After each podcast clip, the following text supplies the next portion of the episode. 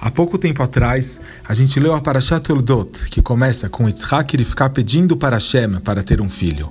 O Pasuk diz que Hashem aceitou a Tfilá e Rivka engravidou.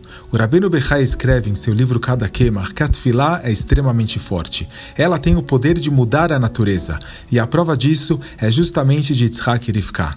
Eles não estavam fisicamente aptos para ter um filho, mas a Tfilá deles transformou a natureza. E a mensagem aqui é clara. A Torá nos dá as instruções de como viver. Ao ler sobre o comportamento dos nossos antepassados, a gente aprende como a gente deve se comportar. Por que será que a Torá nos conta que Tzhak e Rivka rezaram e que eles foram atendidos? A resposta é para que nós possamos aprender deles e fazer o mesmo. Então, por que será que a gente não aproveita o máximo da Tfilá? A Gemara explica que, embora a Tfilá tenha esse poder extraordinário de mudar a natureza, as pessoas não a utilizam da forma correta. A gente já escutou inúmeras histórias de pessoas que obteram salvações através da reza. Nós mesmos sabemos o quanto Hashem já respondeu a tantas tefilot que nós já fizemos. Então, como pode ser que a gente, três vezes ao dia, não reza de todo o coração para Hashem? O Sefer Emunash Lema explica que o Yetzirah usa uma manobra para nos confundir. Ele lança dúvidas quanto à eficácia das tefilot e isso nos afeta muito forte. Ele nos diz: sim, a reza até pode funcionar, mas não a sua.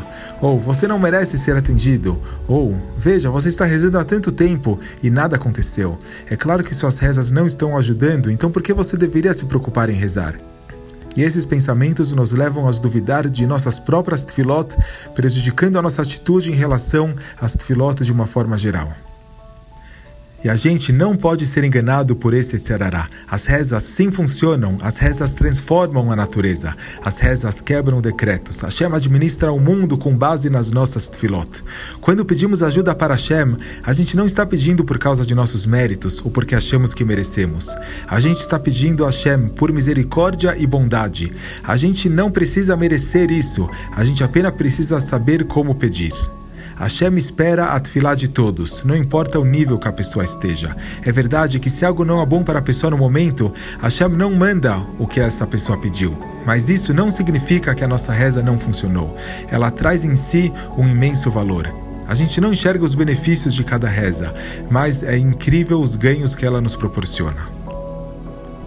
Um homem contou que sua esposa deu à luz a uma menina após ter sofrido vários abortos, mas o bebê nasceu com 31 semanas, com vários problemas. Ela precisava de uma transfusão de sangue de emergência, mas estava muito debilitada para receber os procedimentos. Os médicos deram poucas chances de vida a essa bebê. O homem e sua esposa foram ao seu rabino para pedir um rizuk e ele lhes disse: Atfilá é a resposta. Eles rezaram muito do fundo de seus corações e eles estavam prontos para a transfusão, mas o bebê estava com tantos problemas que não poderia ser feito agora nesse momento. E eles rezaram por meses e anos rezando sem parar desde então. E Baruch Hashem, o bebê se desenvolveu de uma forma que surpreendeu todos os médicos. Aos dois meses e meio, ela fazia coisas que normalmente um bebê não fazia antes de três ou quatro meses. Com o passar do tempo, ela continuou a se desenvolver numa rapidez que ninguém podia acreditar.